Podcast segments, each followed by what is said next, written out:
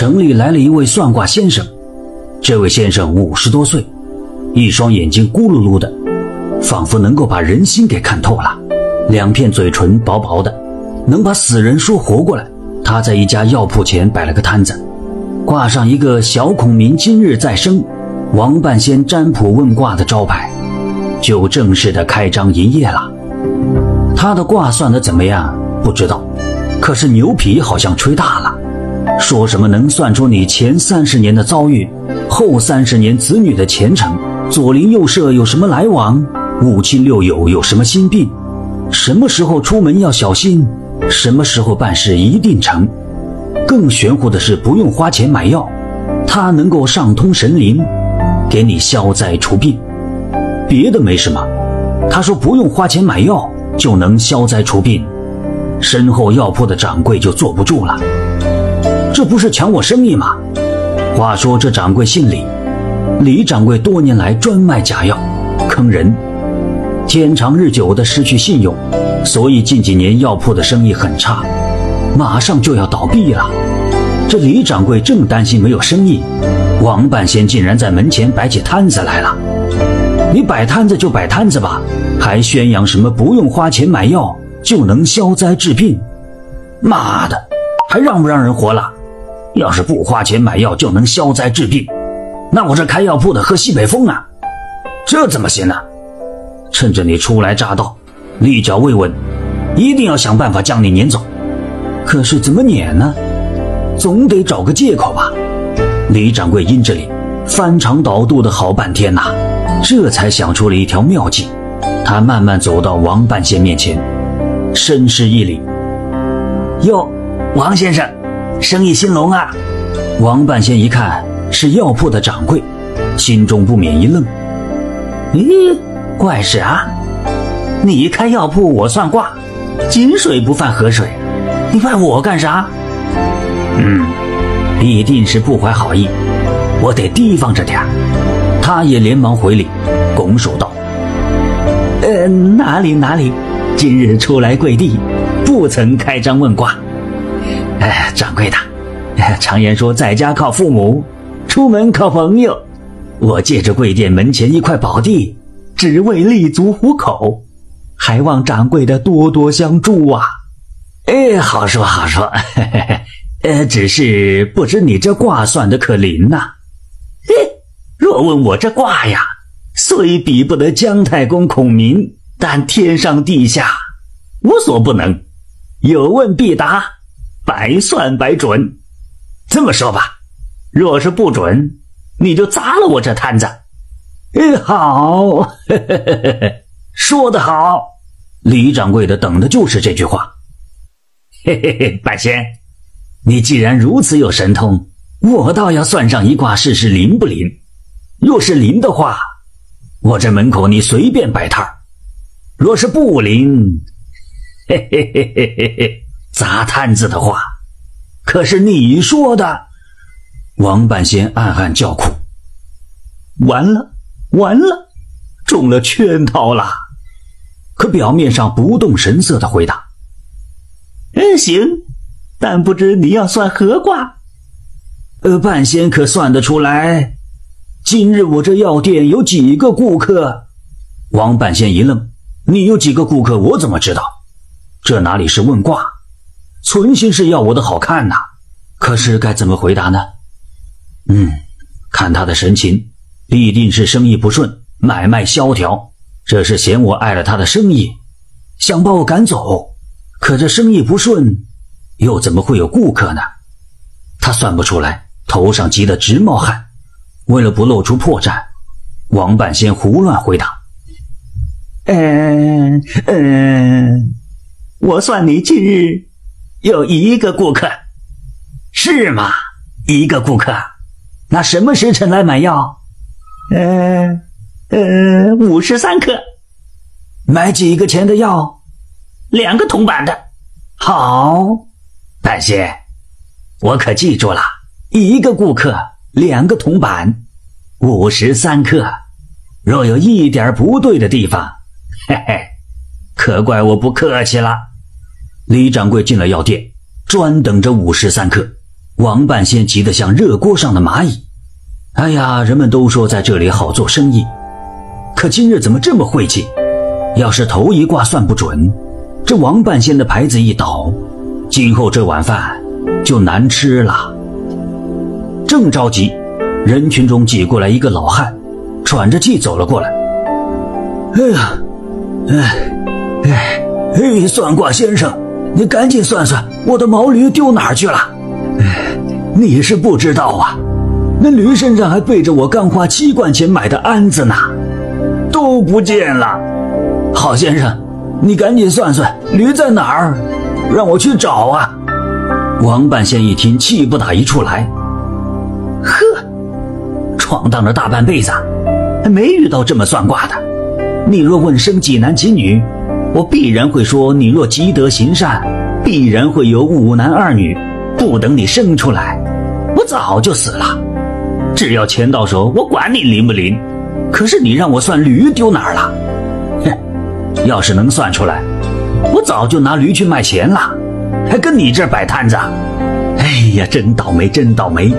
药店的老板正赶我走呢，你又来捣乱。王半仙紧锁双眉，犯愁了。忽然眼睛一亮，点子来了。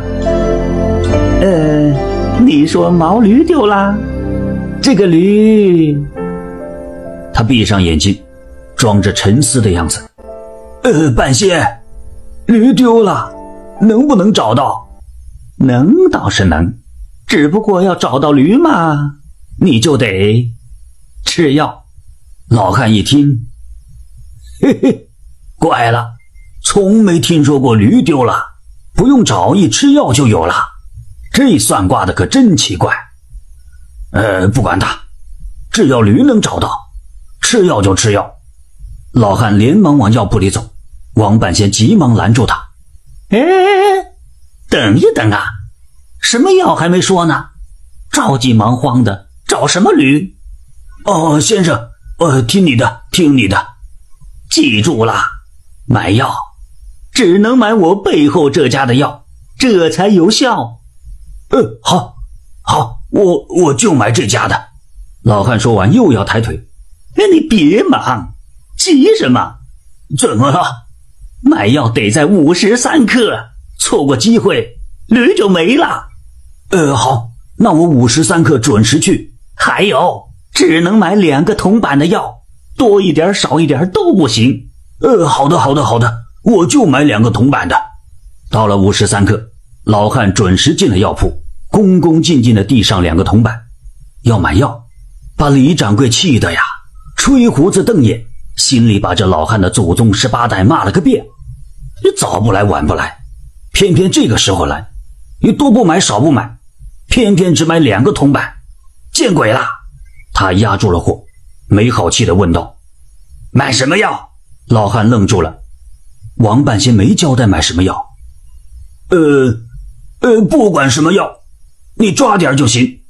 李掌柜一听，心想：好，你坏了我的计谋，我也不让你舒服。他把胡椒、黄连、巴豆这几味专门拉肚子的药包了一大包，用绳子系好，递给老汉。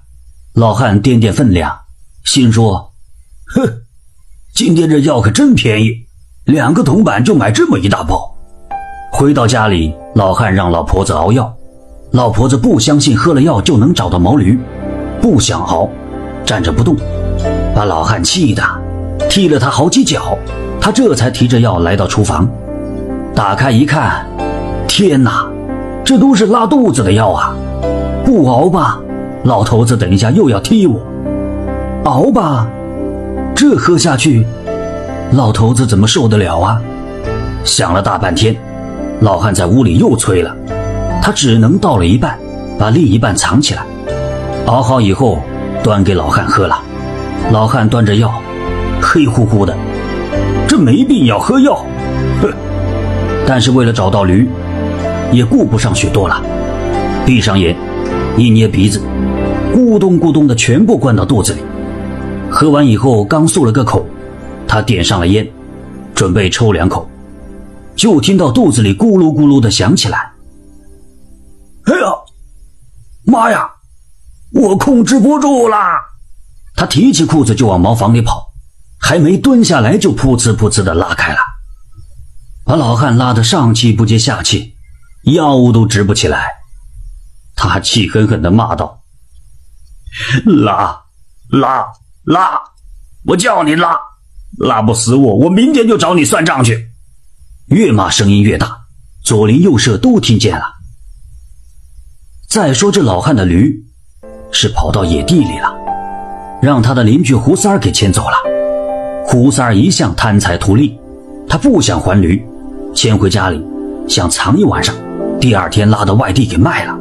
可谁知道一进门，驴就认出了不是原来的家，撅着屁股不走了。